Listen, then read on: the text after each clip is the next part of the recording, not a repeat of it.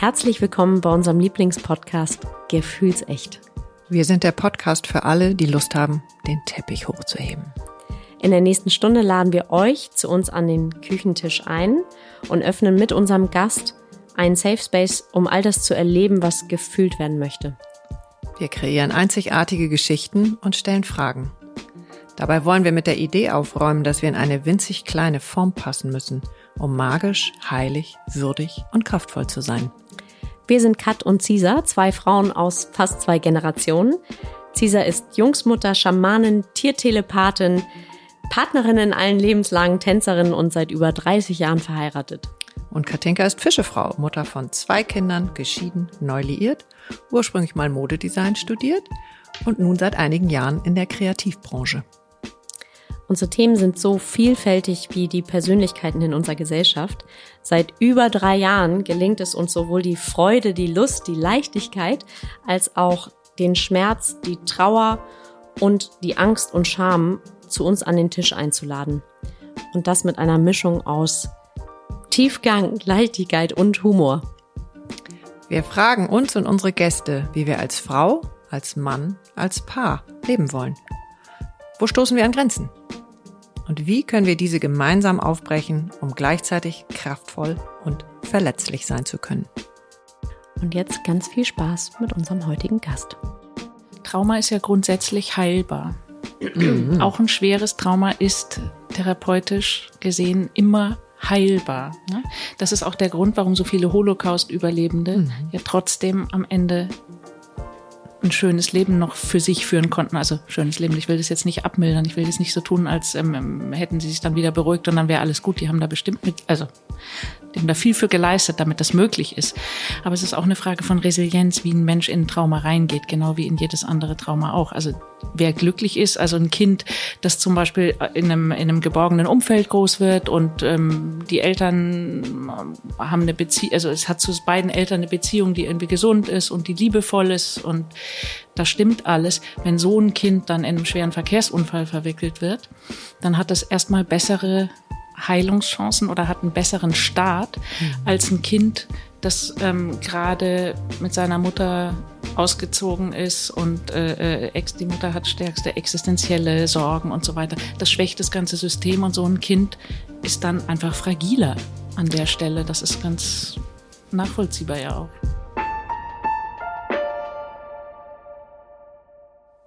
Herzlich willkommen bei uns im Norden, Agneta Lansing aus. Wo bist du jetzt hergekommen? Unmittelbar bin ich aus Berlin gekommen. Okay, das wäre zu nah. Genau, das war wäre wär zu nah. Davor aus Zürich.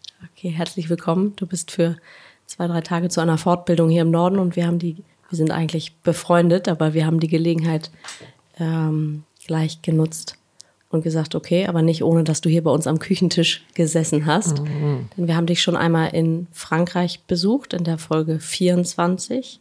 Und du warst, wo war die zweite in Zürich, Folge? In, in Zürich. Zürich. Mhm. Das war die Folge 62. Da haben wir zum Thema Resilienz gesprochen. Wer Lust hat, sich das Thema nochmal anzuhören, die beiden Folgen sind auf jeden Fall unter unseren Top-Favoriten. Mhm. Und ähm, vor allem auch von denen der Hörer. Von denen der Hörer. Oder zwei fünf dabei. Die Favoriten der Hörer. Und äh, jetzt haben wir gerade festgestellt, Folge 62 ist schon anderthalb bis zwei Jahre her und in den zwei Jahren ist sehr viel passiert mhm. bei dir. Ja, ähm, du absolut. bist echt tief ins Thema Coaching, Psychotherapie und so weiter eingestiegen, hast viel gemacht, dich selber auch weiterentwickelt und wir sind ganz gespannt zu hören, was passiert ist, wohin dich der Weg so gebracht hat und äh, wie das mit dem Thema Resilienz zusammenfließt. Mhm. Herzlich willkommen. Erstmal vielen Dank, dass ich da sein darf, dass ich Gast sein darf. Danke, dass ihr die Sonne auch eingeladen habt. Oh ja. ja. Die, für diese Woche, also ich weiß ja. gar nicht, was los ist, aber. Ja. Also hier komme ich öfters jetzt mal her. Ja, das sagen immer alle, so. die bei Sonne in Hamburg mhm. Hallo, ist immer in Hamburg so. Mhm. Ja, danke, dass ich da sein darf. Und äh, ja, es hat sich eine ganze Menge nochmal geändert und weiterentwickelt und ich habe meinen Fokus nochmal ein bisschen mehr auf ähm, Therapie auch mit Kindern gelenkt. Also es war ja so und so, schon durch meine Hoffmann-Arbeit, da arbeite ich ja viel mit dem inneren Kind und eigentlich geht's ja immer um eine Verletzung aus der Kindheit. Mhm. Aber jetzt bin ich noch ein bisschen näher an diese Ressource drangegangen, an die wirkliche Quelle und arbeite jetzt eben auch schon auch durch die psychoonkologische Arbeit, aber insgesamt auch mehr mit Kindern und habe eine Riesenfreude dran. Es ist nochmal eine ganz andere Arbeit und nochmal ein anderes Gefühl, ein anderer Einstieg und was ganz Besonderes. Ich empfinde das als ganz besondere Ehre und habe das Gefühl, dass ich jetzt auch altersmäßig als Mutter von meinen drei großen Kindern mhm. jetzt an dem Punkt bin, wo ich es einfach nochmal viel besser verstehe, wie man kindertherapeutisch, also wie, wie man Kinder sozusagen aufnimmt und annimmt und mit denen arbeiten kann. Und das ist wirklich äh, schön und glaube ich heute unser unser Hauptthema, wie wichtig das ist, schon früh um Hilfe zu bitten, beziehungsweise das ist ja dann der Job der Eltern, ähm, sich nicht zu schämen, ne? dass man das Gefühl hat, vielleicht irgendwie komme ich nicht so richtig als Eltern weiter oder ich habe das Gefühl, mein Kind braucht Hilfe.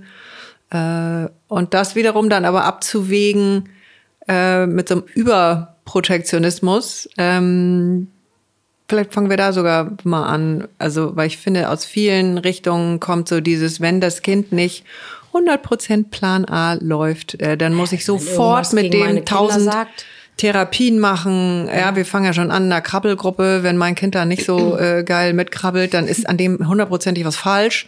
Muss ich sofort zu 17 äh, Osteopathen. Und ich finde es auch alles ganz viel ganz sinnvoll, aber ähm, und der Wo Schritt zum Osteopathen ist deutlich leichter, weil das natürlich so geschätzt wird als, oh, die kümmern sich total gut und die schauen auch mal nach Alternativmedizin. Das Verletzlichste, das wir Menschen haben, ist unsere Seele. Mhm. Das ist, ähm, ja, und ich glaube, das Stigma ist nach wie vor für Eltern, wenn das Kind in einen Therapiebedarf hat, ist ja irgendwas schiefgelaufen. Mhm. Und dann eben sagen auch schnell dann ist man die anderen. Schuld.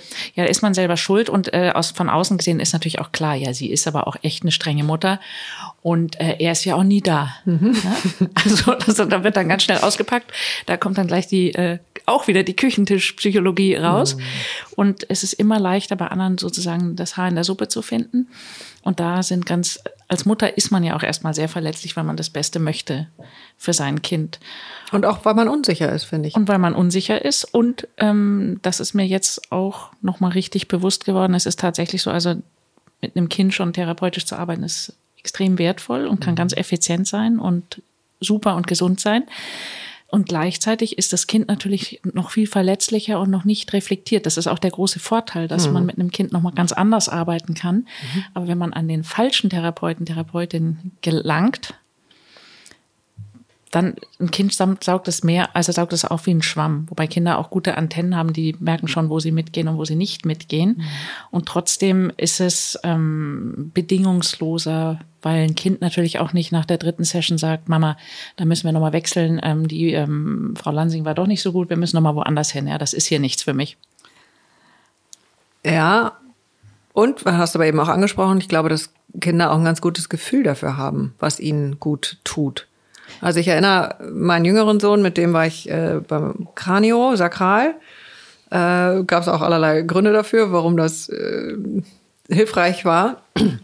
Und das war super intensiv für ihn, für mich auch. Wir lagen dann nachher nur noch heulend beide. Und der war, würde ich sagen, Kindergartenalter. Ähm, so, also der hat da schon gelitten, weil der noch mal in so einen alten Schmerz da reinging. Und äh, dann gab es nochmal einen Anschlusstermin und ich wusste echt nicht, wie ich ihm das verkaufen sollte, wollte. Äh, hab das dann aber irgendwann gesagt, wir gehen übrigens da und dahin. Und dann sagte er so ganz sportlich, ah, gehen wir zu denen, die mich gewirkt haben. Ich so, ja, hm, aber schwupps war der im Auto. Und nicht so, dass er da äh, irgendwie das so toll fand, aber offensichtlich dieser Kern, der drunter war, der wusste, es ist gut so. Also ich kann dahin, weil irgendwas besser wird. Also das ja. hast du da auch so eine Erfahrung, dass Kinder eben auch ein gutes Gespür haben, aber es wird bestimmt natürlich auch die anderen geben, die das machen, weil sie brav sein wollen. Kinder haben ja, also die, die es machen, weil sie brav sein wollen, die öffnen sich aber nicht. Ah. Die, ähm, die sind dann erstmal passiver. Es geht ja erstmal darum, eine Vertrauensbasis aufzubauen und das darf man nicht unterschätzen. Das braucht einfach eine ganze Zeit, bis ein Kind sich in der Regel anvertraut. Und dann gibt es Kinder, die sind da ein bisschen sportlicher unterwegs und können das nach ein paar Sitzungen schon und, und, und aber es braucht einen ganz sicheren Rahmen. Es muss mhm. wirklich ein geschützter Rahmen sein. Und ein Kind muss einfach erstmal merken, dass es belastbar ist und dass es vor allem nicht gewertet wird. Und das ist das A und O. Und Kinder brauchen auch nicht gleich Lösungen. Die brauchen erstmal ein offenes Ohr und erstmal dieses ganze Ambiente von, ah ja, hier, hier bin ich jetzt sicher und hier kann ich Pause machen von dem, was schwer ist. Und äh, natürlich kommt es immer auch total darauf an, warum ein Kind überhaupt in, mhm. Thera in therapeutischen Kontext kommt. Mhm. Ob das jetzt ist, weil die Mutter erkrankt ist oder ein Geschwisterkind oder weil das Kind gemobbt wird oder weil das Kind tatsächlich eine traumatische Erfahrung gemacht hat. Was ja alles eigentlich traumatisch ist, was du ja, aber da gibt es natürlich unterschiedliche, mhm. unterschiedliche Stärken. Es ist was anderes, ob das Kind äh, dabei war, wie ein Verkehrsunfall passiert ist mhm. oder häusliche Gewalt miterlebt hat oder selber eine Krankheit hat. Es gibt kleinste Kinder, die zum Beispiel davon traumatisiert sind, dass sie einfach zu viele Injektionen oder Infusionen bekommen haben, zu viele Spritzen und dass der Ablauf für sie so traumatisierend war, dass die ähm, davon schwerste Folgeschäden tragen und dann immer wieder getriggert werden. Und wir haben ja ganz viele Kinder in unserer Gesellschaft mit ADS, ADHS. Und mittlerweile weiß man, dass die meisten Kinder eigentlich traumatisch vorbelastet sind, die dann ADS oder ADHS entwickeln. Das ist eben oft diese innere Unruhe, dass sie das anders nicht halten können und dass die sehr häufig dann fehldiagnostiziert werden. Fehldiagnostiziert werden. Was äh, können da denn für Traumata drunter liegen? Also gerade bei ADS, ADHS. Also Verlustängste, häusliche Gewalt, sexueller Missbrauch, aber ähm, auch schwere, schwere Veränderungen ähm, rausgerissen werden aus dem Umfeld. Also wie jetzt zum Beispiel diese ganzen Kinder, die aus der Ukraine kommen, mhm. die einfach über Nacht ihre paar Sachen, diese, ich meine, minimal Gepäck mitnehmen konnten, Vater und Brüder zurücklassen, aus einem Land gehen, wo sie verwurzelt waren, in ein neues Land gehen, da gar nicht willkommen sind, mit einmal in Riesenturnhallen schlafen und eben nicht mehr die Privatsphäre haben. Diese Kinder hatten vorher ja auch schon eine Geschichte. Und das dann zu mischen und mit einmal, wenn die Privatsphäre so wegfällt und der geschützte Raum. Mhm. Und diese ganze Unruhe und diese ganze Anspannung, ja, die dann systemisch drin ist. Ne? Und die ganze Unsicherheit, ja die Sprache nicht Sicherheit. sprechen und immer Angst haben, mhm. dass eine schlechte Nachricht kommt und das ja auch so oft miterleben. Die erleben ja mit, dass dann vielleicht der Onkel ver, verstorben ist oder mhm. gefallen ist. Das sind traumatische, schwerst traumatische Erfahrungen für ein mhm. Kind. Wo ich mich frage, ob es immer die Art von Trauma sein muss oder ob es auch etwas sein kann, was uns jetzt im ersten Blick nicht so naheliegend ist, zum Beispiel, was aber die Kinderseele schwer traumatisiert hat. Also beispielsweise eine Geburt, die ich vielleicht als schön empfunden habe, hat das Kind vielleicht als äh, traumatisch empfunden, weil Wasser geschluckt oder wie auch immer und ich habe es nicht mitbekommen oder zu früh gekommen oder zu spät gekommen oder Nabelschnur, Nabelschnur oder etc. pp. Taucht sowas auch auf oder ist das schwer? Sowas kann dann auch auftauchen, also mit einem, dass vielleicht so ein Kind eine leichtere ähm, Anfälligkeit hatte für eine klaustrophobische mhm. Störung mhm. zum Beispiel. Das kann schon von sowas auch herrühren. Aber da würde ich sagen, also Trauma ist ja auch immer eine Frage, also wie sich's auslebt. Also es, ein Trauma, das gleiche Trauma macht ja nicht das Gleiche. Es ist mhm. ja nicht, dass wenn drei Kinder das gleiche Trauma erleben, genau. dass die alle die mhm. gleiche Folgestörung es gibt bekommen. Beispielsweise auch Kinder in, also das ist ja auch erwiesen, die in äh, Kriegsgebieten groß werden und trotzdem eine sehr liebevolle Beziehung mit Eltern oder naheliegenden äh, Anstehen haben die dann nicht so ein großes Trauma davon tragen wie zum Beispiel andere. Ja, Trauma ist ja grundsätzlich heilbar. Auch ein schweres Trauma ist therapeutisch gesehen immer heilbar. Ne? Das ist auch der Grund, warum so viele Holocaust-Überlebende mhm. ja trotzdem am Ende ein schönes Leben noch für sich führen konnten. Also schönes Leben. Ich will das jetzt nicht abmildern. Ich will das nicht so tun, als ähm, hätten sie sich dann wieder beruhigt und dann wäre alles gut. Die haben da bestimmt mit, also die haben da viel für geleistet, damit das möglich ist. Aber es ist auch eine Frage von Resilienz, wie ein Mensch in ein Trauma reingeht, genau wie in jedes andere Trauma auch. Also wer glücklich ist, also ein Kind, das zum Beispiel in einem, in einem geborgenen Umfeld groß wird und ähm, die Eltern haben eine Beziehung, also es hat zu beiden Eltern eine Beziehung, die irgendwie gesund ist und die liebevoll ist und da stimmt alles. Wenn so ein Kind dann in einem schweren Verkehrsunfall verwickelt wird, dann hat es erstmal bessere Heilungschancen oder hat einen besseren Start mhm. als ein Kind, das ähm, gerade mit seiner Mutter ausgezogen ist und äh, äh, ex, die Mutter hat stärkste existenzielle Sorgen und so weiter. Das schwächt das ganze System und so ein Kind ist dann einfach fragiler an der Stelle. Das ist ganz nachvollziehbar ja auch. Und Trauma ist ja auch einer der großen Begriffe. Wir haben alle, wir erleben alle Trauma und das heißt nicht, dass wir deswegen irgendwie ein schlimmeres Leben haben, sondern an Trauma wachsen wir ja auch. Das stimmt. Und dann gibt's also, wenn man in dem therapeutischen Kontext davon spricht, also von einer posttraumatischen Belastungsstörung, dann gibt es einfach ganz klar Diagnosekriterien. Mhm. Und wenn die nicht gegeben sind, dann ist es keine posttraumatische Belastungsstörung, dann ist es in Anführungszeichen Was nur das Trauma. Da ist ein Kriterium, dass ein Kind äh, also so Hyperarousal hat, also so eine erhöhte Erregbarkeit, mhm. Atemnot, Schwitzen, Zittern, also dass es körperlich sich mhm. tatsächlich also, manifestiert. Ja. Mhm. ja. Dann eine Vermeidungsstrategie, dass ein Kind dann da nicht mehr hin möchte, wo es das fürchtet, dass sich das wiederholen könnte. Also ein Kind zum Beispiel, das erlebt hat, äh, dass irgendwie ein Unfall passiert ist in, einem, in einer, in einer U-Bahn oder in einer S-Bahn, das möchte dann nicht mehr Zug fahren. Oder ein Kind möchte nicht mehr ins Auto steigen, weil es bei einem Autounfall dabei war. Und dann kommen die Flashbacks. Also das sind eben diese Erinnerungsfetzen, die das Kind dann nochmal wie ein Déjà-vu immer wieder erlebt. Also es wird von außen getriggert und da kann ein Wort reichen.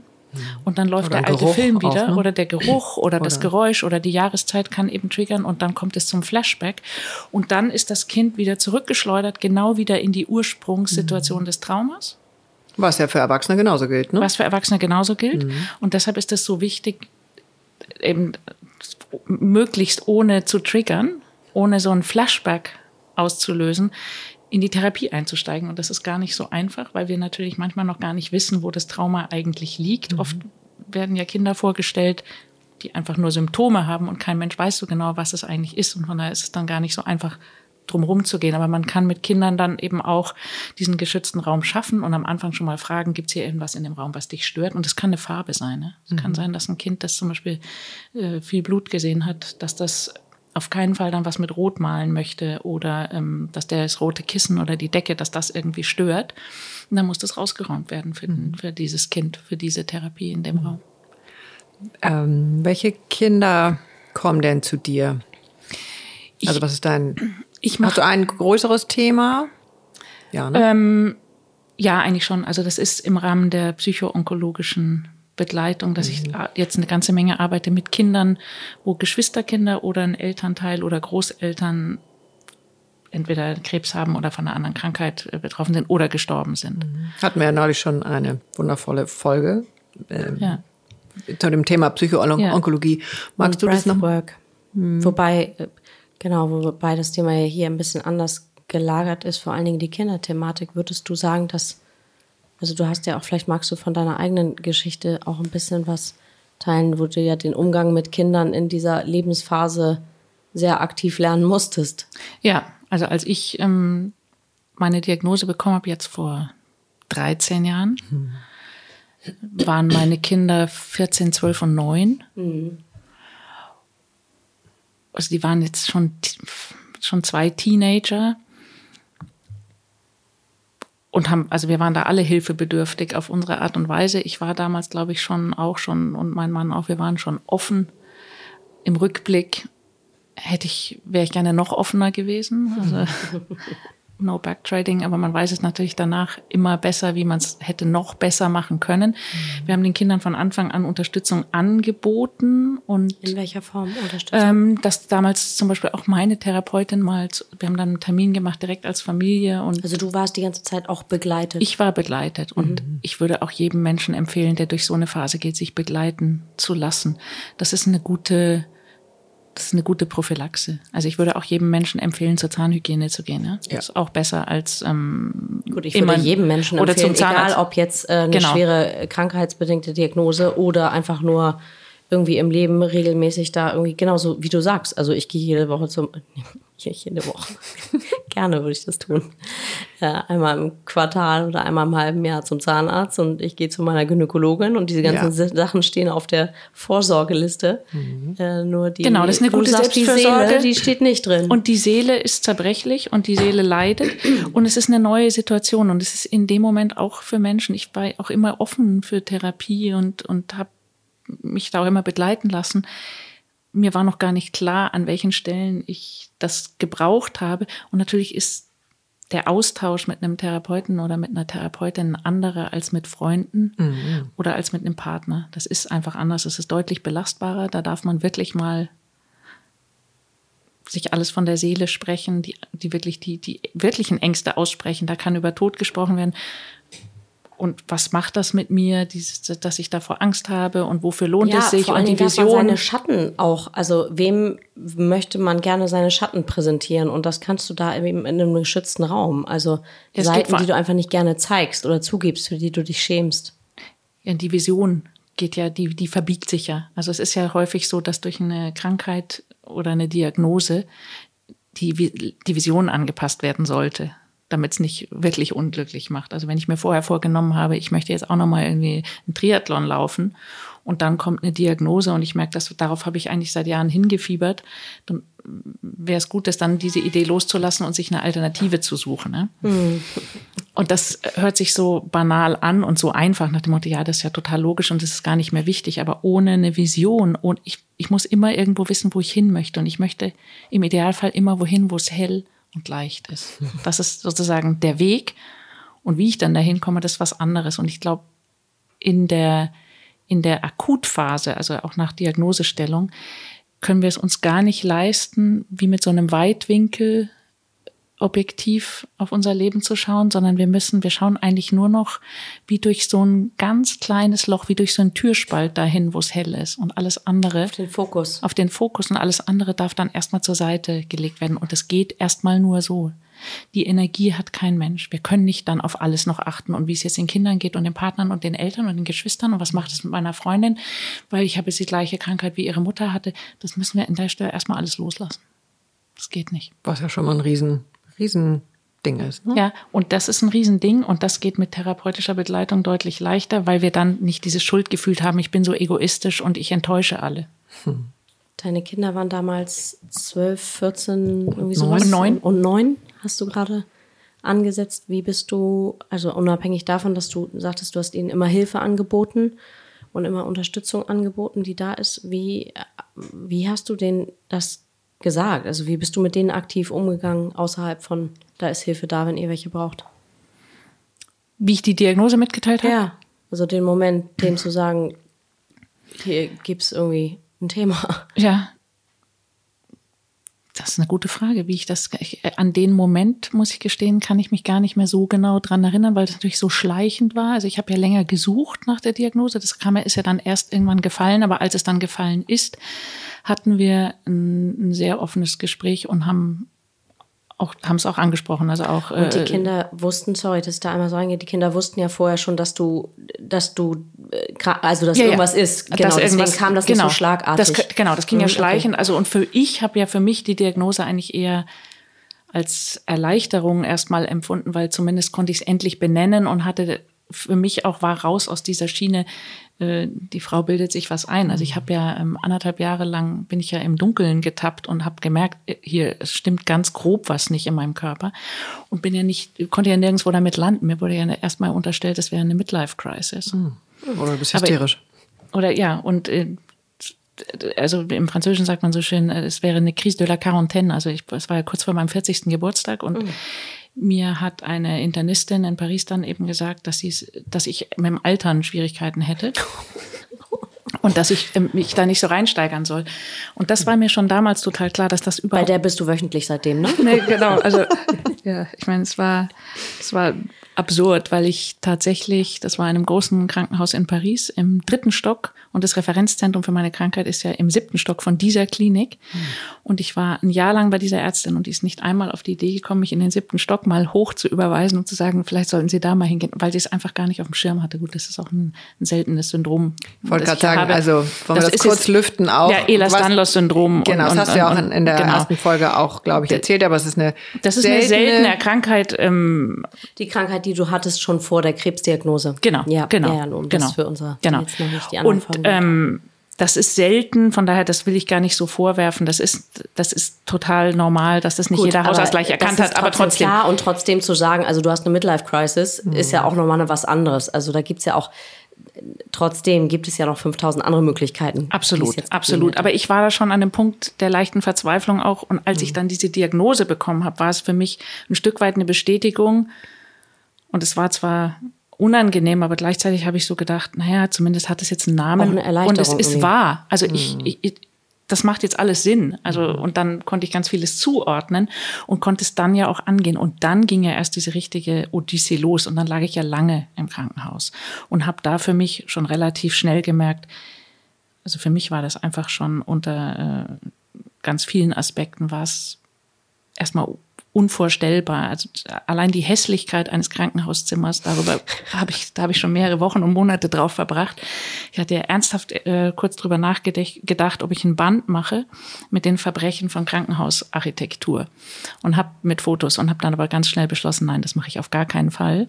weil dann lenke ich ja mein ganzes, meinen ganzen Fokus nur noch mehr auf irgendwelche scheußlichen Handgriffe oder Türen, die man gar nicht öffnen kann und ähm, es geht schon damit los, dass man in vielen Krankenhäusern kaum schafft, mit diesem Bett überhaupt durch die Tür zu rollen. Oh Gott, ne? bloß auf. Also ich weiß, das ist für mich mit meinem äh, Sohn hier im, in dem alten, äh, in dem alten Krankenhaus in Hamburg gewesen über Nacht. Und das war wirklich, also diese, diese Gitterbetten, die dann auch noch so, die sind so hoch, dass die, mhm. logisch, dass die Kinder da nicht rausfallen. Aber ich mhm. habe wirklich gedacht, dass das ist hier das ist das Ende. Ja, das ist grauenhaft. Das ist der, das ist der Knast, das ist das Ende. Ich habe mich gefühlt wie in den, so. keine Ahnung, 20er Jahren. Also Im russischen Waisenhaus. Ja, wirklich so. Und da willst du dann gesund werden und mhm. heil werden. Aber sorry, das, da ja. könnte ich jetzt eine Stunde pumpen ja. wie ein Maikäfer. Das lassen wir jetzt schön sein. Ja, und da habe ich relativ schnell gemerkt, ich muss hier mit meinen Augen, ich muss irgendwie meine Augen auf was anderes zu. ableiten. Ja, zu. aber Augen zu geht ja auch nicht den ganzen Tag. Das mhm. ist, ähm, ich hatte viel die Augen zu, weil ich tatsächlich auch ähm, viel geruht habe. Aber dann habe ich damals ja angefangen zu malen und habe die ähm, diese kleine Maus gemalt, die ich für mich so erfunden habe. Mhm. Und das war meine meine Heilung. Und ich habe ganz viel kommuniziert mit meinen Kindern über diese Mäuse und mhm. habe denen immer diese Mäuse dann gezeigt wo ich alle möglichen Szenen aufgemalt habe, wie eine Maus operiert wird, wie eine Maus im MRI-Scan ist, wie eine Maus eine Infusion kriegt, wie eine Maus ausrastet, weil sie wütend ist, wie sie traurig ist, wie sie Schmerzen hat. Hast ganze Bücher draus gemacht. Ich habe ganze ne? Bücher draus gemacht, der Lebensbaum. Mhm. Und habe mir das aus der Seele gemalt. Ich habe unglaublich viel Musik gehört in der Zeit, hatte immer Kopfhörer auf, habe mich in klassische Musik gestürzt mhm. und habe stundenlang Mäuse gemalt. Ich glaube, ich habe 350 Mäuse gemalt. Immer auf dem, also im gleichen Format, hatte immer meine Stifte dabei. Das ist für mich heute noch so, dass es für mich eigentlich die größte Mutprobe ist, wenn ich verreise, die Stifte daheim zu lassen. Ich habe eigentlich immer, wenn ich irgendwo hinfahre, Stifte Warum dabei. Lässt du sie daheim? Nein, ich nehme, äh, also jetzt auf so einem Kurztrip habe ich es jetzt nicht mehr mit, weil ich weiß, dass es unrealistisch ist. Mhm. Ich werde heute Abend keine Maus malen. Aber ich habe es. Wir könnten jetzt noch eine Stunde Genau, wir können jetzt noch eine kleine Malstunde machen. Aber, Aber das war das, was mich. Hier so ist nicht.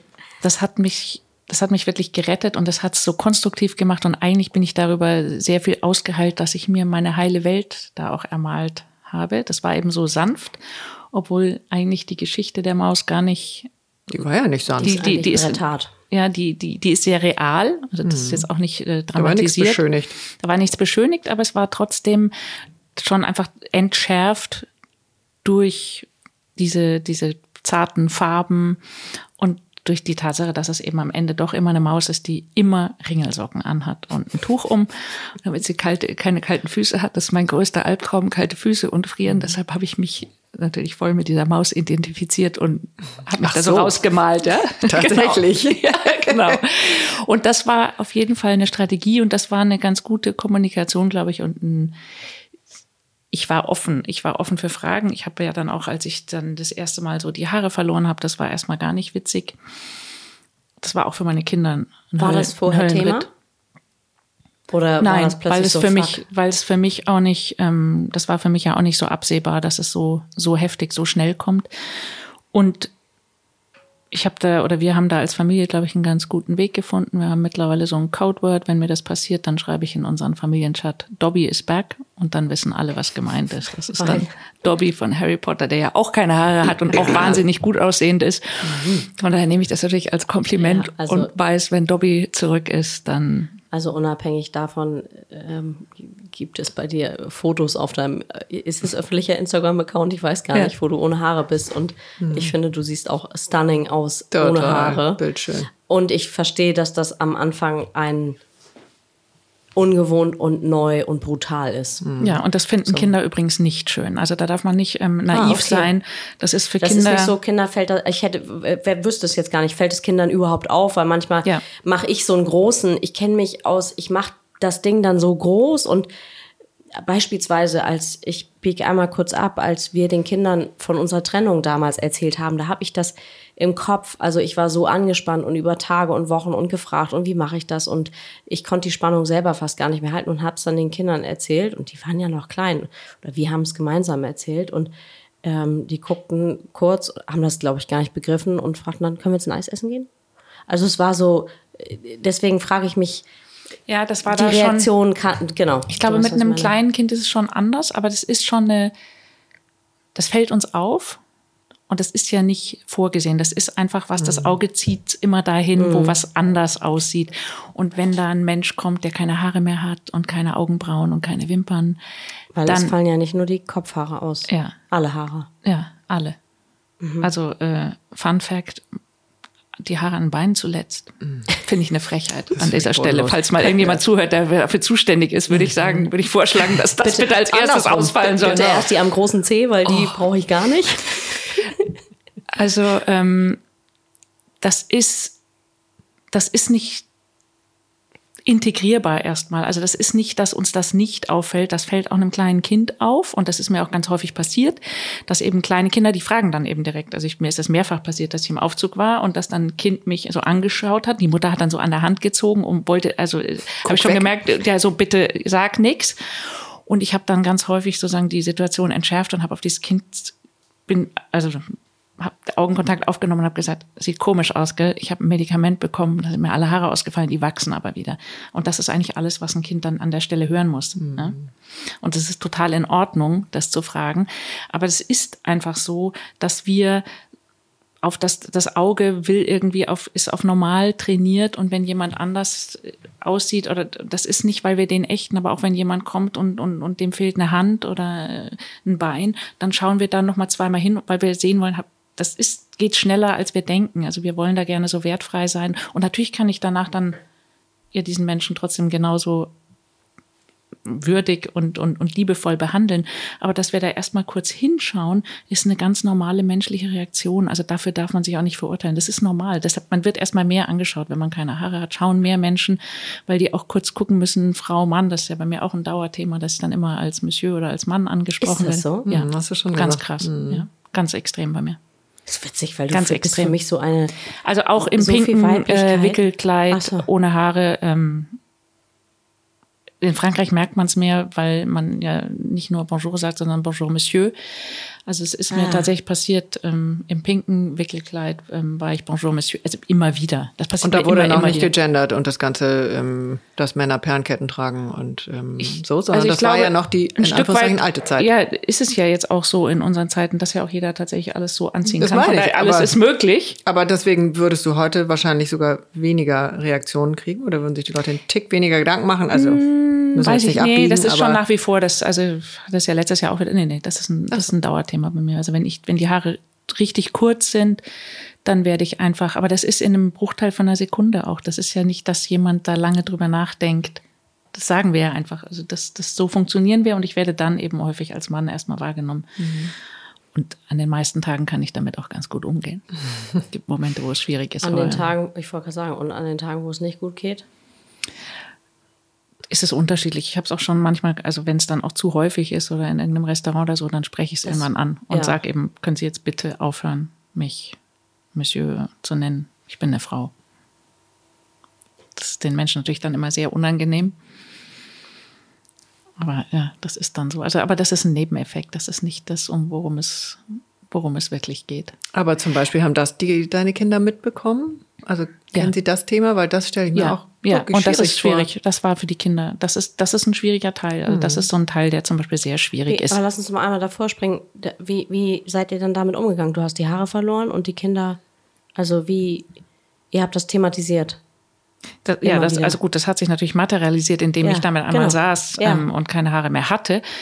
Und die Reaktion war natürlich anders, weil das, was eigentlich mir so alle gesagt haben, ist ja, dass ja, hast ja eine tolle Familie und das werden ja alle tragen und so die erste Reaktion ist natürlich eine andere, das muss man einfach mal realistisch mhm. sagen. Die erste Reaktion ist Abwehr. Erstmal ist das, das will ich aber nicht. Mhm. Gegen die, gegen die Mutter. Nein, nicht gegen nee. die Mutter, aber gegen, also, gegen, nee, gegen die Tatsache, genau. Nee, nee, ist mir schon klar, aber, aber das in, also bist ja. du in dem Moment trotzdem Objekt, auf den das projiziert wird. Ja, also ja. die erste Reaktion meiner Kinder damals das war ja, ähm, mhm.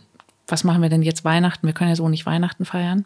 Wir können dich nirgendwo zeigen. Ja, und das war schon, und das ist erstmal Selbstschutz natürlich. Also das habe ich schon damals geahnt und auch, also nicht nur geahnt, es war mir schon klar, dass es so uh, ist. Hm. Heute sehe ich das noch deutlich klarer und auch wenn ich jetzt mit Kindern arbeite und die auch darauf vorbereitet, zum Beispiel, dass die Mutter die Haare oder der Vater die Haare verlieren wird oder ein Geschwisterkind, dann gehe ich damit schon also noch viel offener um und sage, weißt du was, das, also man kann nicht von dem Kind Verständnis erhoffen, dass es jetzt vernünftig reagiert und sagt, ach so, du bist ja die gleiche Mama und dann ist es okay. Mhm. Ein Kind, man muss das Kind einfach ganz klar fragen, was macht denn das mit dir? Und hast du Angst, dass die anderen dich jetzt alle fragen, ob die Mama krank ist oder was ist es? Und dann sprechen Kinder das oft auch ganz deutlich aus und sagen, ja, und die haben, die haben gelacht und haben gesagt, dass deine Mutter aussieht wie ein Clown oder irgendwie sowas. Und dann muss man da auch mit diesem Kind drüber sprechen. Ja, und sagen, was. Und was sagt man dann? Ja, das ist ja aber gar nicht so, oder also. Ja, kann man sagen, ja, das, das, das sieht ja auch komisch aus, gell? Mhm, also erstmal Verständnis Ja, erstmal Verständnis mhm. und nicht sagen, ja, stimmt doch gar nicht. Ähm, und Clowns haben auch Haare, so können wir natürlich auch äh, agieren, aber das bringt's an der Stelle nicht. Sondern einfach erstmal das erstmal stehen lassen. Das ist ja auch keine schöne Situation für keinen, muss man ja auch mal ganz klar sagen. Von daher nicht zu viel Energie drauf verwenden, es schön zu reden, sondern das ist auch ein großer Teil von, von, von Traumatherapie oder von mhm. psychoonkologischer Arbeit.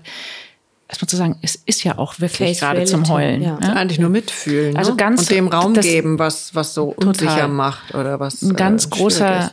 Aspekt für Eltern ist ja immer, ja, dann sieht mich das Kind und wenn ich das jetzt meinem Kind sage, dann fange ich ja gleich an zu weinen. Mhm. Ja, genau richtig. Mhm. Dann ist das zumindest so, dass das Kind auch merkt, an der Stelle ist es ja auch zum Weinen. Ja, ja, und den Raum sollte man sich auch nehmen und wirklich sagen, so. Und dann eben auch mal die Wut ansprechen und einladen. Mhm. Und das ist für Eltern, also das ist zum Beispiel ein Teil, der ist eben deutlich besser in der Therapie auch untergebracht. Also wenn es jetzt sehr aufgeklärte Eltern sind, können die das vielleicht ein Stück weit mit anleiten und dem Kind auch zugestehen, dass es an der einen oder anderen Stelle wütend ist und diese Wut auslebt. Aber die meisten Nein, Kinder haben so ja, eine Scham, dass sie das vor den Eltern nicht einmal das können. Und es kommt ja auch meistens nicht in Momenten, wo man selber als erwachsener Teil dann da super resilient und gerade irgendwie Nein. drei Stunden mhm. meditiert hat und dann sagt, oh, ich kann das wunderbar auffangen, mhm. sondern es kommt ja genau in dem Moment, wo man tierisch selber am Anschlag ist und dann kommt noch so ein Wutausbruch dazu. Ja, ja. Und da kann man mit Kindern eben auch, also kann man eben auch mal sagen, Holzhacken gehen oder ähm, Kartons zerreißen und dabei oh. alles aussprechen, was nervt. Oder auch mit Kindern aufschreiben, was ist gerade alles schwer, das dann in kleine, ganz kleine Schnipsel zerreißen und dann kommen die einfach schon so in Fahrt und können das auch irgendwie ausleben, dass die dann auch danach oft sagen, wenn ich sage, so, und jetzt möchte ich jetzt nochmal ein festeres Papier zerreißen oder sollen wir nochmal einen Karton und dann irgendwann sagen, so, nö, jetzt ist gut, jetzt möchte ich mhm. eigentlich, jetzt bin ich fertig. Ja? Das ist eigentlich ganz geil, weil der, der mhm. Zugang, den, den Zugang, den stelle ich mir irgendwie vielleicht leichter klingt jetzt, ist nicht das passende Wort. Also den Zugang zu Kindern, den findet man vielleicht äh, leichter als zu Erwachsenen, weil Erwachsene würden oft so in das, nee, das mache ich nicht, also das ist jetzt albern oder irgendwie so. Ja. Und Kinder kann ich mir vorstellen, gehen mit auf solche Übungen, die dann wiederum für sie ganz befreiend wirken. Jein, würde ich sagen, hängt mhm. auch immer sehr vom Kind ab. Aber Kindertherapie ist gar nicht so, ist nicht kindisch. Also ist, ähm, ich arbeite mit kleineren Kindern oft, als wären das ähm, Hochschulprofessoren. Also da ist die Arbeit oft viel wissenschaftlicher untermauerter. Als, als, weil die als, Erklärung brauchen? Oder weil warum? die eine Erklärung brauchen und weil die vor allem auf, die möchten das Gefühl haben, dass es auf Augenhöhe ist und dass sie nicht so ähm, von oben herab, dass jetzt da so eine Erwachsene kommt, die ihnen so ein bisschen so einen Kopf streichelt und sagt, ja, ja, wird schon. Also ein Kind sucht natürlich auch unterschiedliche Dinge in der Therapie, aber in der Regel arbeite ich mit den Kindern so, dass ich ihnen das wirklich gut erkläre und ihnen auch erkläre, wie ihr Hirn funktioniert. Ja, du nimmst sie ernst. Und ich nehme sie total ernst. Mhm. Und dann, um zu, damit ich auch eine, eine Rückmeldung habe, ob die es wirklich verstanden haben, ich bitte die auch immer auf, also mitzuschreiben. Dann schreiben die mit. Und dann alle zehn Minuten lasse ich es mir dann von denen spiegeln und sage, was hast du denn jetzt? Hast du es verstanden? Kannst du es mir nochmal erklären, was du verstanden hast? Und es ist oft sehr erstaunlich, was die sich dann da so aufschreiben. Und wenn die dann so sagen, gib mal ja, ein Beispiel. Ähm, also ein Beispiel ist, dass ich den, den, den synaptischen Spalt erkläre und mhm. dass ich einem Kind einfach erkläre, was Kannst da. Kannst du mir das kurz erklären, bitte? so was da genau, meine Ausbildung noch nicht. Genau, was da genau passiert. Wir brauchen ja Botenstoffe ähm, für die Glücksmomente und äh, es gibt eine sendende Synapse und gegenüber ist die aufnehmende Synapse und dann haben wir ähm, Botenstoffe, die stellen wir uns dann vor als Kreise, Quadrate und Dreiecke zum Beispiel und das ist eben äh, Noradrenalin oder Serotonin, Adrenalin, Stoffe, die eben gesandt werden und ein Mensch der traurig ist, der hat davon deutlich weniger. Also, und wir kommen auch ein bisschen aus der Übung. Je trauriger wir sind und je weniger wir lachen, desto schwieriger wird es sozusagen, diesen Botenstoff wieder zu produzieren, zu senden und aufzufangen. Mhm. Und da kann man nachhelfen durch glücklich sein und durch Lachen. Jedes Lachen hilft. Ja? Und selbst, für die Produktion. Für die Produktion. Also mhm. Also selbst diese, ähm, diese kleine Übung, wo man einen Bleistift sich zwischen die Zähne spannt und dadurch zwangsläufig lächelt, egal ob einem nach Lächeln zumute ist oder nicht, wenn du mhm. das machst, eineinhalb Minuten lang. So? Ja, ja, gibt ganz viele Untersuchungen. Wird, ja, mhm. dann werden genau diese Botenstoffe notfallmäßig sozusagen, also natürlich in homöopathischer Dose, in kleiner Dosis ausgesandt, aber ja, es funktioniert, auch wenn dir gar nicht nach Lachen zumute ist. Ja? Also einfach ganzen Tag einen Stift im Schnabel. Ja, und, und no, noch besser ist einfach äh, viel Spaß haben. Humor ist ein ganz wichtiger Aspekt, ja, also diese Leichtigkeit nicht verlieren und tatsächlich jedes Lachen ist für die Heilung gut und wir mhm. brauchen Pausen. Es geht nicht darum, und das ist, glaube ich, was, was Kindern auch sehr einleuchtet, wenn ich denen am Anfang sage, die, das, was gerade schwer ist in deinem Leben, das kriege ich natürlich nicht weg. Ja? Ich kann ja nicht zaubern. Ich würde es dir gerne weg. Schade. Aber das ist erstmal da. Aber jetzt brauchen wir eine Gebrauchsanweisung für dich, eine Gebrauchsanleitung. Wie kannst du Pausen davon machen? Darum geht's doch. Mhm. Und du darfst dich, obwohl einer gerade krank ist oder gerade jemand gestorben ist, trotzdem freuen. Und damit darfst du nie aufhören. Weil sonst verlernst du das. Das kannst du dann auch wieder lernen und üben. Aber wo sind, also wo kannst du Glückskrümel einsammeln? Ja? Wie kriegen wir das hin? Was macht dir noch Spaß? Und dann finden die schon irgendwas. Ja? Und dann einfach das gut erklären und die Kinder da zum Experten werden lassen. Und dass sie einfach auch wissen, dass wenn sie zum Beispiel getriggert werden, dass es einfach eine, dass es eine, eine lebensbedrohliche Situation für sie eigentlich symbolisiert. Deshalb werden sie so getriggert und verteidigen sich dann so heftig. Und das ist dass man das ein bisschen lernen kann, das ein bisschen zu regulieren, indem man ihn eben wie so ein Fieber, äh, also wie, wie so ein Regulator aufmalt und sagt, schau mal, da bist du dann total im roten Bereich. Wir haben ja von 0 bis 10. 10 ist ganz rot und 0 ist eine grün. Wie kriegst du es hin, dass du den, den, den Hebel da ein bisschen runterkriegst? Was könnte man da für Übungen machen? Vielleicht kannst du zum Beispiel fünfmal bevor du ausrastest, ganz tief ein- und ausatmen. Und das muss man dann üben mit so einem Kind. Kriegen die Kinder hin? Also ich kämpfe selber dran dran. ja, doch, doch, das, doch, das kann man üben und das kriegt ein, das, klar, das geht. Das ich habe äh, eine Frage.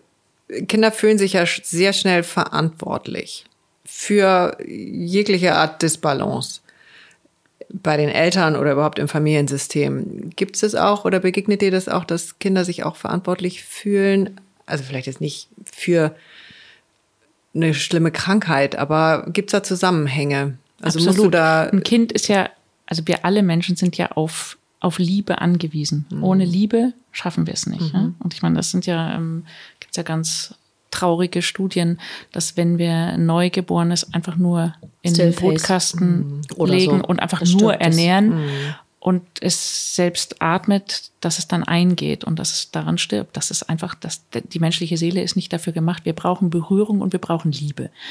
Und je kleiner das Kind, desto existenzieller ist ja die, die Bedrohung, wenn ein Elternteil ausfällt. Mhm. Ja? Das ist einfach nur intelligent so zu empfinden. Das ist nicht eine Überempfindlichkeit. Das Kind ist abhängig. Ein dreijähriges Kind wird es nicht schaffen, sich alleine äh, durchzuwursteln und zu versorgen. Das wird nicht, und das weiß ein Kind. Deshalb panikiert auch ein Kind, wenn es im Supermarkt äh, im Joghurtregal die Mutter verliert. Ja? Mhm weil es tief drinnen weiß, ohne Mama bin ich in Lebensgefahr. Da mhm. passiert mir was. Ich ja. brauche auch eine Mama, die mich beschützt und die und die bringt mich ins Bett und die die pflegt mich und die kocht für mich und die ist da und die liebt mich, ja. Und sorgt für Sicherheit. Und sorgt für Sicherheit. Mhm. Und wenn also die die die Harmonie und die die liebevolle Atmosphäre droht, einen Bach runterzugehen, dann wittert das Kind Gefahr und zu Recht, weil es das ist, was das Kind braucht. Und das heißt jetzt nochmal. Und das heißt, dass mhm. wenn viel Disharmonie, also wenn die Eltern anfangen, sich zu streiten, fühlt sich das Kind oft schuldig, weil es denkt, genau. ich bin schuld. Und dann gibt es natürlich unterschiedliche Funktionen. Also auch, wenn man da sich wieder anschaut, angenommen, das ist eine Familie mit drei Kindern, die werden nicht alle gleich reagieren. Hm. Es gibt dann den kleinen Sonnenschein, der fängt dann an, noch äh, mehr zu strahlen und zu funktionieren und macht in der Schule gar keinen Ärger mehr, damit die Eltern hm. in der Hoffnung, dass das zum Familiensystem beiträgt. Dann gibt es vielleicht den kleinen Rebellen, der dann ähm, einfach sich nur noch querstellt und äh, nicht mehr isst und ähm, schwierig wird oder ähm, rumschreit oder ja. Sachen kaputt macht und versucht so die Aufmerksamkeit umzulenken. Und ähm, dann, dann gibt's den Clown, der einfach immer versucht, alle zum Lachen zu bringen, obwohl ihm gar nicht mehr nach Lachen zumute ist. Mhm. Es gibt auch bei kleinen Kindern schon so einen Friedensstifter, der immer sagt, aber Papa, die Mama ist doch nett. Und zur Mama mhm. sagt, aber du, du darfst dem Papa auch nicht, ähm, du musst immer lieb zu dem sein, sonst geht der. Da gibt's dann die unterschiedlichen Familienrollen Kleine, und das kommt dann ins Tragen. Kleiner Abzweiger, das heißt, diese Rollen, die du gerade beschreibst, die kenne ich jetzt nicht nur von Kindern, sondern die begegnen einem ja auch im Erwachsenenleben noch. Genau. Sind das dann auf, ich sag mal, in der Kindheit da solche, auf solche Situationen zurückführende ja. Geschichten. Wir haben alle eine Prägung. Stecken. Wir haben alle eine familiäre Rolle aus mhm. unserer aus unserer Ursprungsfamilie. Da kann mhm. ich auch ein Ersatzpartner gewesen sein. Da kann ich die Prinzessin gewesen sein. Ja, die kenne ich auch ganz gut. Ja? Mhm. und da kann ich das Ersatzkind gewesen sein, weil ich eigentlich vielleicht ein anderes Kind auch ersetzt habe. Das gibt es nämlich gar nicht so mhm. unselten, dass ein Kind vorher, das mal kurz. dass zum Beispiel ein Kind verstorben ist mhm. Und dass dann, Oder dass die im, Eltern im gesagt haben, wir wollten immer zwei schon? Kinder. Also ist egal, ja. dass ein, ähm, ein Kind gestorben ist oder nach einer Trennung zum Beispiel ein Kind mit ausgezogen ist und das wird dann quasi ersetzt. Also dass die Mutter gesagt hat, ich wollte immer zwei Kinder und das eine war dann aus egal welchem Grund weg und deshalb hatte die Mutter dann nochmal einen erneuten Kinderwunsch und dann kommt nochmal ein Kind. Auf so ein Kind, hm. also auf, auf dieses Kind wartet schon eine, eine Perspektive, wenn die Mutter das so extrem auch gelebt hat und ist es immer so, wenn ein Kind gestorben ist in der Familie, in so einer Fraterie, also dass das was macht mit den anderen Kindern und dass die ein Stück weit diese Lücke spüren, ersetzen, auch wenn sie es oft gar nicht wissen. Mhm. Es gibt ja auch Familien, wo das gar nicht gesagt wird. Und das macht trotzdem was. Das hinterlässt einfach eine Lücke. Ja. Auch, also ungeborene Kinder hinterlassen große Lücken. Hat man auch. Das ist systemisch, das ist einfach. Mhm. Ist uns Fall. auch schon oft begegnet. Ja, haben wir jetzt ja gerade auch bei Sabine Lück gehabt. Äh, die das Buch geschrieben hat, Vererbtes Schicksal. Ja. Was da über Generationen im Unterbewusstsein auf zellulärer Ebene ja. eben häufig auch äh, schlummert und was Kinder dann ausagieren, äh, das schon ja. beachtlich ist jetzt noch ein sportliches ja. Wort. Und also da kann ich auch ja als Betroffene mit mitreden. Äh, Emilia, unsere mittlere, hätte ein Zwilling sein sollen und der Zwilling hat es nicht geschafft. Und das ist nach wie vor ein großes Thema und da ist eine große Lücke. Und ähm, das nützt auch nichts, wenn man dann irgendwann erwachsen ist und eigentlich ein sehr schönes Leben hat. Dieser Zwilling, der mhm. fehlt einfach immer wieder mhm. und das kommt immer wieder hoch und ähm, da ist einfach eine Lücke und das ist auch eine das Trauerarbeit, obwohl es eigentlich so unsichtbar ist und ganz viele sagen, ja, aber es ist ja nur im Kopf und der, den habt ihr nee, nie richtig ja, gehabt. Also, ja, das war ja, also aber gerade bei Zwillingen da. weiß man das ja, also heute, dass das extrem verbunden, symbiotisch ja sogar war. Ja, also natürlich. Einmal. Ja, und das wurde, wurde aber ja so viele Jahre überhaupt nicht beachtet, obwohl, ich glaube, mindestens jede zehnte Schwangerschaft sowieso eine Zwillingsschwangerschaft ist. Ja. So. Also das ist ein. Das heißt, Verluste waren ja schon an frühester Stelle, also noch im äh, Uterus äh, erleben die eben schon Verluste. Ja. Das heißt, nachher gibt es da im Zweifel irgendwelche Zusammenhänge und ja. Verlustängste, die sich kein Mensch erklären kann. Ich denke, wieso? Ist doch alles super, ich war ja. doch immer da. Ja, auch. so. Ja. Aber wir waren noch bei dem, dass sich Kinder, das finde ich eben äh, wirklich interessant, dass Kinder sich für so viele Sachen verantwortlich fühlen. Also auch für eine Krankheit. Also äh, da gibt es gibt so ein paar echte Unsätze, auf die man wirklich, die muss man dringend aus dem Vokabular streichen. Dazu gehört, du machst mich krank. Ja wenn ein Kind häufig gehört hat, dass die Mutter gesagt hat, du machst mich krank oder machst, machst mich verrückt fertig. oder machst mich total fertig und die Mutter dann erkrankt, mhm. denkt das Boah, Kind natürlich, genau. oh, das ist, weil ich ähm, ja. immer, weil ich Mathe, weil ich im einmal eins so schlecht bin und oder weil nicht ich, aufgeräumt habe. Weil ich nicht aufgeräumt habe. Mhm.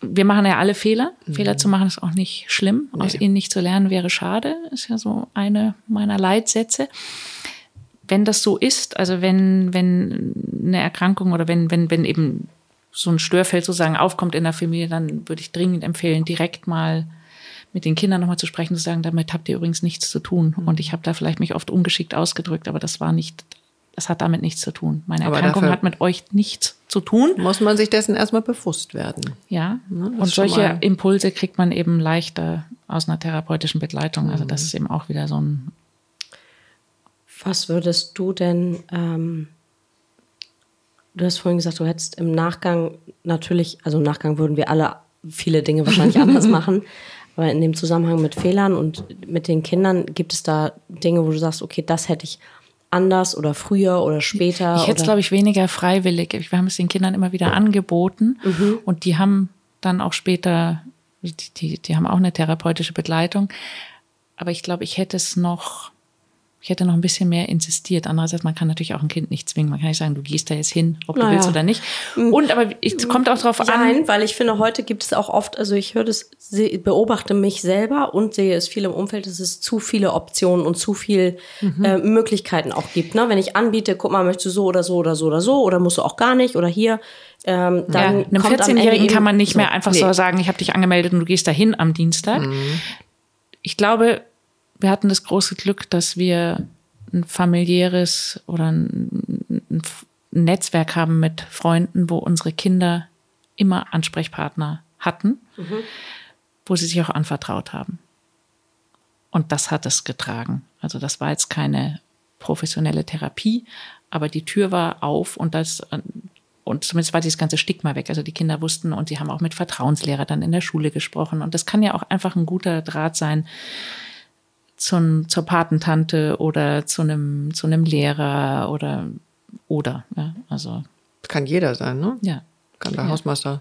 Ja, das finde ich auch nochmal ganz spannend zu gucken, zu wem gehen denn die Kinder? Die gehen logischerweise erstmal zu ihren Freunden und die wiederum gehen zu den, also. Ja, auch da kann man gar nicht so sagen. Es hängt total vom Kind okay. drauf an. Es gibt Kinder, denen würde man es überhaupt nicht ansehen. Es gibt Kinder, die ganz viel einfach dicht halten und in sich tragen, mhm. weil sie im Moment noch in einer Phase sind, wo sie wo sie noch nicht aufmachen können. Mhm. Kinder haben genau wie Erwachsene auch Angst, dass wenn sie es ansprechen, wie so ein Genie aus der Flasche lassen, dass du den nicht mehr reinkriegst. Und ein Stück weit ist es ja auch so. Die schämen sich ja, ja auch total, ne? Ja, aber die, das die Scham kommt auch dazu. Es ist aber vor allem die Angst vor, es wird dann schlimmer, wenn ich dann jetzt richtig zugebe, dass ich ein Problem habe und es ist dann auch anerkannt. Mhm dann habe ich ja ein Problem. Dann kann ich mir nicht mehr einreden, ich habe kein Problem. Also das ist auch die größte Hemmschwelle bei Erwachsenen. So ein scheiß Mindfuck überhaupt, ne? Weil eigentlich wird es ja dann leichter, denke ich. Katinka, hier hören auch Kinder zu.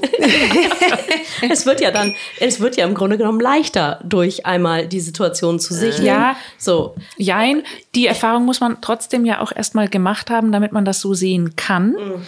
Und es gibt ganz viele Menschen, die erstmal enorm zurückhalten, weil sie Angst haben vor dem eigenen Gefühlsausbruch. Das ist ja, das ist das größte mhm. Hindernis am Therapiebeginn. Mhm. Ich habe so Angst, dass ich das dann nicht ähm, halten kann, dass ich nicht halten kann mhm. und dass ich dann nur noch weine. Mhm. Ja, mhm. und ähm, ganz viele Menschen, die sich eben auch am Anfang von so einer Diagnosestellung überhaupt nicht trauen und gar nicht wissen, was, wie gehe ich jetzt damit um? Wie teile ich es denn jetzt meinem Umfeld mit? Mhm. Und die Skepsis zu haben, kann ich nur sagen, zu Recht Hm. Weil die Reaktionen, die da kommen, da kommt ja auch ganz viel, das ist wirklich verbaler Sondermüll. Ja, also wenn es eine schafft, dann du, also du Kämpferin. Das ist nicht das, was jemand hören möchte. Was möchte ne? jemand hören? Das berührt mich sehr. Das ist bestimmt, wie ist das für dich? Wie fühlst du dich damit? Kannst du Hilfe annehmen? Kann ich dir helfen? Und Oder da, auch. das habe ich ja auch, glaube ich, schon mal gesagt in einem mhm. vorherigen Podcast, bitte nicht so Menschen sagen, wenn du was brauchst, dann melde dich. Das ist mhm. ein Affront. Und also wenn man jemand helfen möchte, ja, dann bitte, dann sagt so einer Person, so, ich könnte für euch, äh, ich bringe euch eine Lasagne vorbei. Sag mir wann. Dienstag, Donnerstag oder Sonntag? Soll ich dich zum Arzt, soll ich dich, soll ich mitfahren? Soll ich unten warten? Soll ich einfach mal da sein? Ohne Erwartung. Also nicht dann, das darf dann nicht, dann darf man bitte auch nicht so dann erwarten, dass dann jedes Mal Dankesbriefe kommen und noch ein Blumenstrauß und es war so toll und die Lasagne war die beste, die wir je gegessen haben. Das muss man ein bisschen bedingungslos da mal ins System geben und einfach sagen, die haben jetzt wahrscheinlich gerade den Kopf woanders, aber ich bringe da jetzt mal ja sowieso immer ein Danke für Geschenk. Also ich mache ja ein Geschenk und dann erwarte ich ein Danke und dann soll ich ja, aber also das ist ganz häufig. Also das ja, ist ja aber so das ist häufig da. Ja, das wird dann eben so zum Ping-Pong-Spiel und da muss man jetzt einfach mal an der Stelle geht's um bedingungsloses geben und einfach das, das ist aber, glaube ich, manchmal der zweite Schritt, weil ich das auch aus der Erfahrung so kenne, dass häufig der erste Satz oder viele machen ja einen Bogen, aber nur weil sie so unsicher sind, weil sie eben nicht wissen, wie sie reagieren sollen. Und ich finde es total schön, oder mir hilft das auch zu sagen, ich bin übrigens unsicher, was ich jetzt tun soll. Ja, und, und was ja, ich sagen ja, soll. Ja, und man darf doch jemand sagen, das ist total schön, wenn dir jemand sagt, mir fehlen gerade total die Worte. Mhm. Darf ich dich mal in den Arm nehmen? Mhm das hilft mehr als, oh, also wenn du das hast, das hatte ja auch die Freundin meiner Schwägerin und da gibt es also allerbesser, also was du nicht machen darfst. Und wenn du das Medikament, es kommen ja, dann sind, jeder will gleich Tipps geben, keine Tipps jeder geben. ist gleich Psychoonkologe ja, und äh, einfach da sein. Alles. Und es geht, alles darf sein. Und es geht darum, jetzt da einen Weg rauszufinden.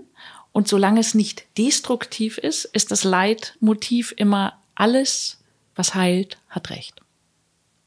Und ob das jetzt ist, dass ich äh, einen Schokoladenpudding esse, dass ich zum Yoga gehe, dass ich ausschlafe, dass ich mir auf Instagram irgendwie lauter lustige Sachen anschaue, ist völlig egal. Was heilt, hat recht.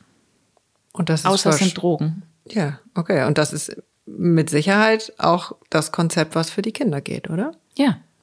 Und es geht darum, eben diesen Raum zu öffnen und da hinzukommen, dass ein Kind wieder aus dieser Ohnmacht rauskommt und aus dieser Existenznot. Und was eben anders ist bei der Kindertherapie im Vergleich zur Erwachsenentherapie, dass das Kind ja abhängig ist. Als Erwachsener reagiert, also da arbeite ich ja auch ganz häufig mit dem verletzten Kind im Erwachsenen, das ist ja auch ein, ein ganz großer Teil der Arbeit, die wir bei Hoffmann machen. Aber der Erwachsene kann ja gehen. Das Kind eben noch nicht. Also, und das ist meine, meine berühmte Geschichte von äh, Jorge Bouquet, der sich gefragt hat, wie das eigentlich möglich ist, dass ein Elefant an so einem Holzpflock angebunden werden kann und nicht weggeht. Das geht nur, wenn man den Elefanten da tatsächlich schon als Babyelefanten dran gebunden hat. Und dann hat er da gezogen, aber der Holzpflock war größer als er damals. Und dann hat er versucht und er hat einen schlechten Winkel. Der hat es nicht hingekriegt mit seinem Rüssel, der war noch nicht so geschickt, diesen Pflock daraus zu ziehen. Und ein Elefant hat es, weiß nicht, wie oft es dann probiert hat, vielleicht 10, 20 Mal. Die können sich das extrem gut merken sind hochsensibel und der Elefant hat für sich beschlossen, das frustriert mich dermaßen, wenn ich an diesem Flock ziehe. Ich lasse es jetzt einfach, weil ich bin ja nicht blöd. Ich habe ja kapiert, dass ich es nicht kann. Und dann wächst er an diesem Flock oder wird da immer wieder angebunden. Und als großer Elefant hängt er da immer noch. Mhm. Und das ist eigentlich der Unterschied zwischen Kinder- und Erwachsenentherapie. Der kleine Elefant kann ja noch nicht gehen, aber der große kann gehen. Das haben Kinder noch nicht. Deshalb muss man mit Kindern, kann man natürlich nicht so perspektivisch arbeiten und denen sagen, ja, du, also wenn die Mama dann immer so ist, dann musst du halt einfach, dann pack doch deine Sachen und geh. Also natürlich geht das nicht. Das Kind bleibt ja, für das Kind muss es einfach gangbar gemacht werden. Das muss auch in seiner, da kann man nicht so aufdeckend arbeiten und sagen, na ja, also mit der Mutter, kein Wunder, da hätte ich auch ein Problem. ja? Das, darum, darum geht es überhaupt nicht. Es muss fürs Kind eine Lösung gefunden werden, wie es mit den gegebenen Umständen umgehen kann und dass es aus der Ohnmacht kommt und dass auch ein Kind zum Beispiel sich so, dass man so einen sicheren Ort über Visualisierungen schafft, wo sich das dann hinsetzt. Und das ist faszinierend, wie das funktioniert und wie Kinder sich dann da ihre, ihren sicheren Ort ein. Das ist sehr, sehr berührend, wenn die sich in die sicheren Ort da einrichten und was dann da oft für ein Tier am Eingang steht und aufpasst. Und ähm, das lasse ich die dann malen und beschreiben und dann kriegt es einen Namen. Und das kann Wunder helfen. Das geht ja für die noch viel leichter, ne? Finde ich. Ja, doch, in der, also ja. In so eine Parallelwelt ähm, zu gehen. Ja. Finde ich irgendwie also wundervoll. Was, an, doch, das geht auch Kindern, ganz gut. Wie schnell das geht, beziehungsweise wie, wie automatisch ja. die das schon können häufig. Ja. Und was auch extrem gut eigentlich funktioniert mit Kindern, ist eben Ego-States-Arbeit. Also mit dieser, diese Eigenanteile. Das ist ähm, das, die Arbeit mit dem inneren Team. Danach also, arbeitet ja. auch äh, Friedemann Schulz von Thun mhm. sehr viel dass man für jede Situation, die wir erlebt haben, habe ich einen Anteil. Also es gibt ja. zum Beispiel der, wer war ich denn damals, als ich äh, vom Fahrrad gefallen bin und ähm, mich alle ausgelacht haben und gesagt haben, bist du blöd. Also dass ich sozusagen in diesen Teil nochmal reingehe und den aus mir rausschäle und dem einen Namen gebe und den ganz genau beschreibe, ja, wie sich das angefühlt hat, dieses bedröppelte, dieser bedröppelte Anteil von mir, der sich dann geniert hat, weil ich dachte, ich könnte auch so toll frei nicht Fahrrad fahren wie die anderen und dann hat es mich da rumgelassen. Und dann gibt es den Anteil, wo ich total stolz war, wo ich ähm, meine Goldmedaille im 50-Meter-Lauf gewonnen habe. Ja? Der sieht ganz anders aus. Und wie beschreibst du den Anteil? Und diese Anteile wirklich zu benennen. Und der, der große Trick ist eben, dass ich ein Moderator bin. Also ich, ich bestimme, wenn mein Leben die Bühne wäre, wer drankommt, wer in der aktuellen Szene sozusagen jetzt der Hauptdarsteller sein soll. Und wenn ich da den Falschen vorschicke, mhm. wenn ich den Angsthasen vorschicke und der Angsthase ähm, macht aus Versehen eine Gehaltsverhandlung oder ähm, läuft besonders gut. Ja, das ist natürlich äußerst ungünstig. Da muss ich den Teil von mir schicken, den Krieger oder den, der richtig mhm. stark ist oder den Weisen. Und ich kann Teams bilden. Also ich kann auch mehrere schicken. Und ich kann meinem Angsthasen zum Beispiel sagen, ja, du kannst mitkommen, aber oben, du sagst nichts, ja. Du Wehe, du machst warten. dir in die Hose. Genau, wehe, du machst dir in die Hose. Und das ist total faszinierend, wie gut das funktioniert mit ja, das Kindern. Das glaube ich, das ist ja schon also mhm. fortgeschritten für Erwachsene tatsächlich. Ja. Und bei Kindern funktioniert das gut. Warum ist es so? weil die sich das besser die sind vorstellen da, können. Die sind da schneller drin, glaube ich. Das funktioniert mit Erwachsenen auch blendend. Also mhm. ich arbeite ja ganz viel damit. Was aber bei Kindern so gut daran funktioniert, ist, dass sie total unabhängig sind. Das ist ja alles sozusagen in deinem Kopf. Und wertfrei? Ja, da musst du, da bist du total unabhängig. Da bist du aus der Ohnmacht raus. Mhm. Und mit Kindern zum Beispiel, also was ja dann häufig das Problem ist, wenn die gerade Sorgen haben und schlecht schlafen, weil sie Angst haben beim Einschlafen, dass Mamas Krankheit, dass das dass es einen Rückfall gibt oder dass die Therapie nicht wirkt oder oder ja oder dass jetzt Mama vier Wochen in Reha ist. Mhm. Das sind ja die Probleme dann von diesen Kindern. Und morgen schreiben sie Mathe und in Mathe sind sie eh nicht gut. Mhm. Dann bestimmen wir vorher, dann überlegen wir ganz genau, welche, welcher Anteil hat denn kürzlich die fünf in der Mathe geschrieben. Ah, das ist der, der auch beim Fußball da irgendwie das Tor verschossen hat. Gut, dann benennen wir den und der heißt dann irgendwie, weiß ich nicht, äh, äh, äh, Tommy. Und Tommy ist gar nicht, also Tommy sollte morgen nicht aus Versehen in die Schulaufgabe gehen. Ja? Das, darauf einigen wir uns dann. Ja, wer sollte die denn schreiben? Und dann versuchen wir im Moment rauszufiltern, wo das Kind sagt, ja, da war ich richtig gut. Was kannst du richtig gut? Ja, das kann ich ja. Und dann nehmen wir den Teil und das ist dann irgendwie weiß ich, die Prinzessin Lilifee oder irgendwie ein Teil, wo das Kind sagt, also da kann ich sogar zaubern und da habe ich Flügel und wenn es mir zu blöd wird, dann kann ich immer wegfliegen aus der Situation. Dann sollte Prinzessin Lilifee morgen vielleicht mal die Matheaufgabe schreiben. Das probieren wir jetzt mal aus. Und dann wird der äh, der Tommy, der Loser Tommy, der wird dann aufgemalt, der wird in ein Marmeladenglas eingesperrt und wird morgens ganz bewusst unter den Schrank gestellt, bevor das Kind aus dem Haus geht. Aber da ist er total alleine. Und da ist er der, der, der Tommy. Der Tommy, ja. ja. Der braucht auch jemanden. Nee, der Tommy, der bleibt da schön mal alleine und der wird dann nachmittags rausgelassen und kann alleine in den Garten. Ja, so. Also den gibt's schon, weil abtöten kann man den nicht und den Soll wird man, man auch nicht, nicht los. Soll man ja auch nicht. Nein, der bleibt für immer erhalten, aber man muss lernen, mit denen umzugehen. Also und ich, mhm. ich sage mal, das sind so, das sind so die schlecht erzogenen, mit denen musst du auch ein bisschen strenger sein. Du musst so einem Tommy einfach mal klipp und klar morgens sagen, Tommy, jetzt hast du Pause. Du nicht. Ja. Heute ist nicht dein Tag. Mhm. Ja, genau. Ähm, ich überlege jetzt gerade, wie ich die Kurve kriege von Prinzessin Lilifee zu einem, wir haben die Stunde schon geknackt, aber irgendwie das Thema kam gerade und ich denke so, mein Gott, wie können wir da nicht drüber sprechen? Ähm, Der Tod. Der Tod? Der Tod ist der, ja auch der drohende. Der drohende. Der, der drohende Tod. Tod. Weil der ist ja irgendwie auch mit im Raum, aber wir haben den jetzt zum Beispiel noch gar nicht so thematisiert. Ist es auch so, also das ist ja ein Szenario. Also wenn es also eine Sache gibt, die garantiert ist, ist es ja der Tod für egal wen. Ja, genau. Es ist nach wie vor zu häufig so, dass Menschen irgendwie mit Tod äh, Failure, ähm, äh, Versagen mhm. verbinden, mhm. als wäre was schiefgegangen der Arzt konnte nicht äh, helfen oder dieses oder jenes ist passiert, Tod kommt. Also wenn eines sicher ist, das ist die Garantie, der Tod kommt. Also auf die Frage, das ist auch die Frage, wovor alle so Angst haben. Musst ähm, du sterben? Musst du sterben? Da kann man eigentlich nur ein ganz großes, erleichtertes Lächeln aufsetzen und sagen, ja klar, du auch. Wir alle. Ja, die Frage ist nur wann. Und die Frage ist, was habe ich vorher erlebt? Es ist gar nicht so interessant, wie wir denken. Also wir, ich glaube, es ist eine, eine, eine Frage von der Akzeptanz. Und wenn es dann tatsächlich in so eine Phase geht, wo man Kinder, also muss mal eins zurückrudern. In der psychoonkologischen Arbeit, die meisten Menschen, mit denen ich arbeite, die überleben ja ihre Krebs oder Diagnose oder ihre Krankheit. Ne? Ziemlich lange erstmal, also und heilen erstmal wieder aus und sterben dann irgendwann vielleicht an was, also werden mit Sicherheit sterben, aber wahrscheinlich sogar an was anderem.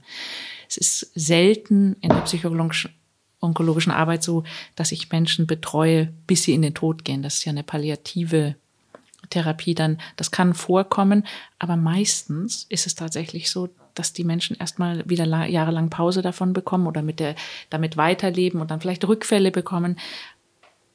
Also von daher, der Tod, der droht und der ist immer mit im Raum.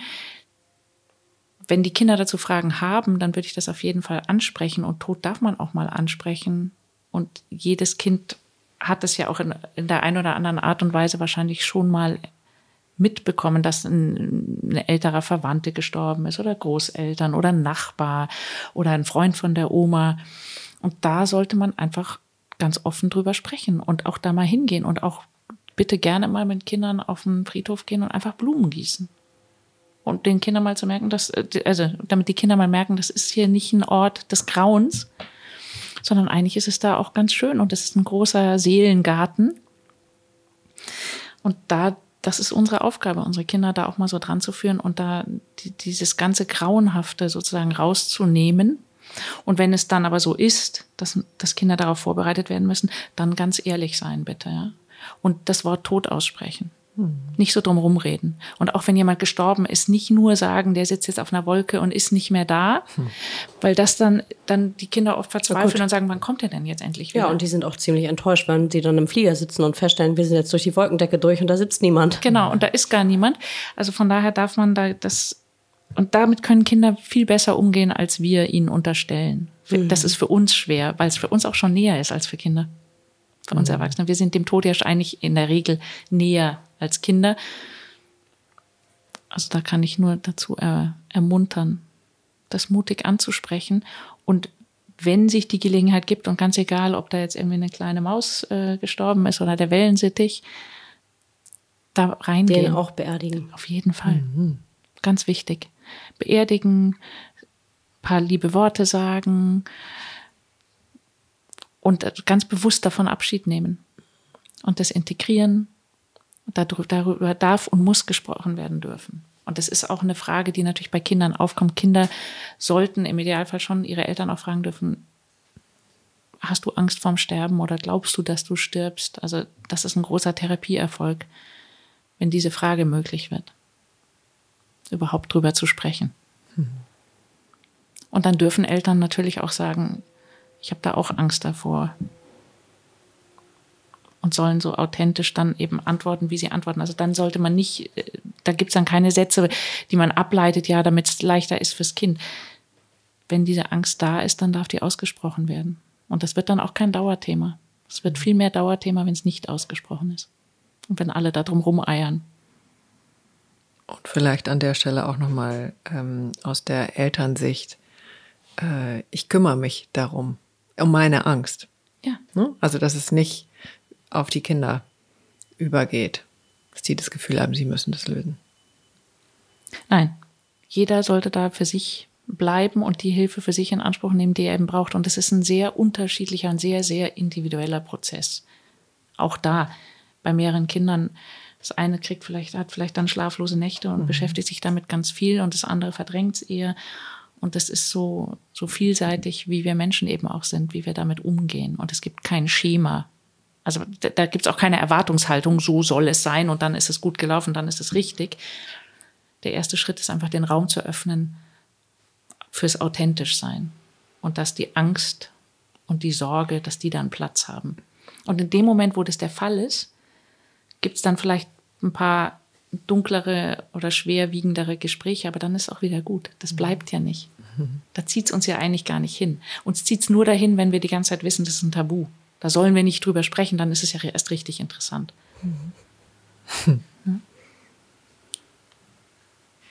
Schön. Du strahlst.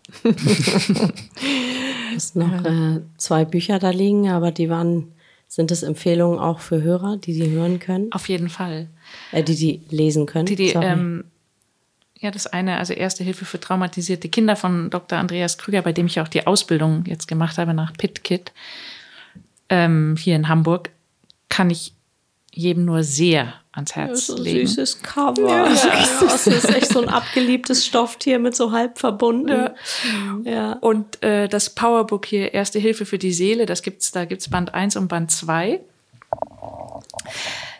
Ähm, das ist eine ganz dringende Leseempfehlung, weil das wirklich Hilfe zur Selbsthilfe ist. Da geht es wirklich darum, ähm, mit Hilfe dieses Buches besser zu verstehen. Da sind auch tolle ähm, Zeichnungen drin und Abbildungen drin.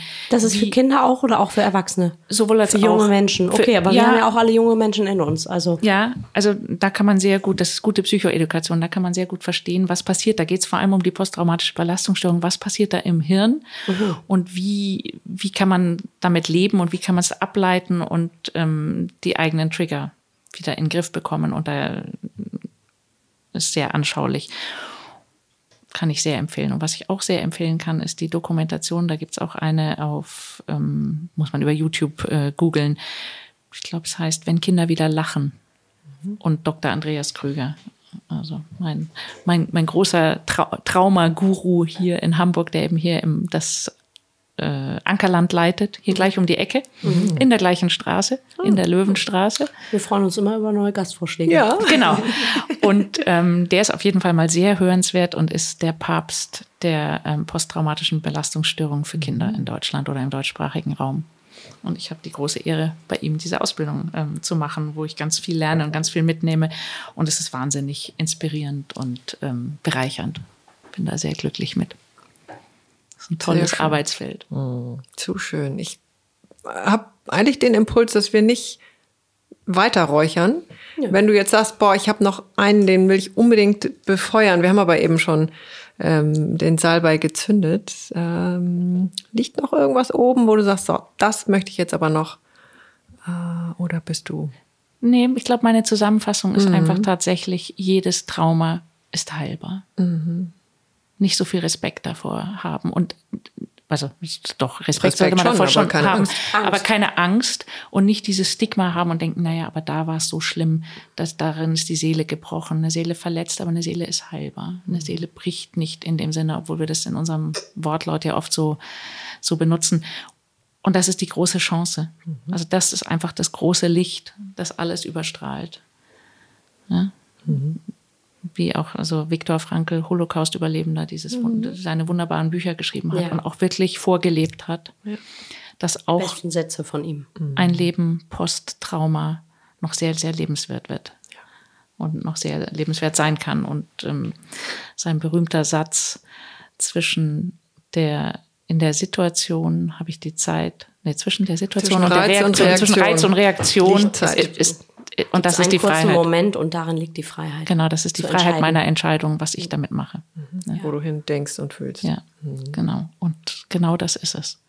Mhm. In diesem ganz kleinen Moment zwischen dem Reiz und der Reaktion liegt meine Freiheit, was ich damit mache, wie ich reagiere. Und die habe ich in jeder Sekunde neu. Mhm. So. Du musst die Abmoderation machen. Ich habe den Mund voller Salmis. ja, vielen Dank liebe Agneta. Lansing. Also, wir sind reich beschenkt, erfüllt. Danke für dich. Ja, danke auch, dass ein also Psycho-Onkologie und Kinder und so weiter, ich sag mal, schwieriges Thema, jetzt so, ich werde nicht sagen leichtfüßig, aber es fühlt sich jetzt auch nicht super oh. schwer an. Also es war sehr informativ und aufklärend, finde ich. Jede Therapie ist ja sehr konstruktiv. Und es geht ja darum, was kommt auszuheilen. An, du da auch sitzen hast, der mit dir arbeitet. Aber ja. ja mhm. Aber das ist eigentlich ja der Ansatz, was mhm. wieder etwas heiler zu machen mhm. und etwas glücklicher zu sein. Nie vorzuhaben, glücklich zu werden, das geht nämlich nicht. Aber etwas glücklicher ist eine ganz gute Zielvorgabe. Ich werde mir auf jeden Fall jetzt den Bleistift zwischen die Kiemen klemmen. Eineinhalb Minuten. Okay, und, gut. Ähm, vielen Dank, dass du da warst. Ja, vielen Dank, dass ich da sein durfte.